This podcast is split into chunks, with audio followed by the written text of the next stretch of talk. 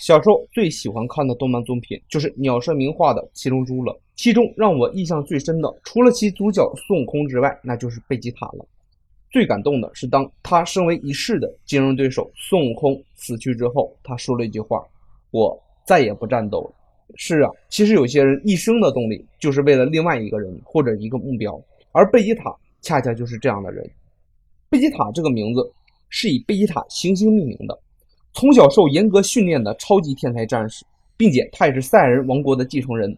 经过数代赛亚人的基因沉淀，终于有了一个有史以来出生就拥有最大战斗力的赛亚人，他就是贝吉塔。从小缺乏亲情的贝吉塔，用漠视和死亡保护着自己，用尊严凸显自己。但这种自尊却更显现了他的虚弱，他的无助。自尊心往往会害死人，自尊心越强的人，他就越软弱。于是他用鲜血麻痹自己，用战斗强壮自己，用尊严去掩饰心中的疲惫。自从他来到地球以后，他开始学会了其他一些他从来不知道的事情。很多人都对他的冷酷感到不舒服，但是可曾想，作为贝塔行星唯一的王子，如果没有这冷若冰霜的保护，或许他早已死在异星人的刀剑之下，早已成为自然法则的牺牲品。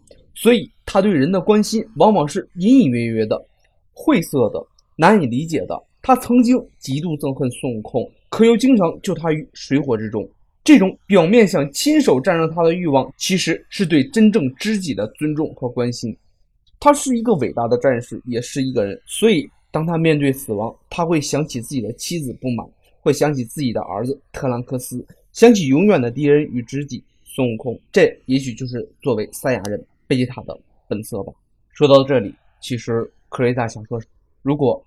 你不想再战斗了，请你有一个你视为自己的对手，请你有一个你视为红颜的妻子，再请你有一个你溺爱的孩子，之后你再想你到底是不是应该再战斗。今天你回复龙珠，给你看篇文章，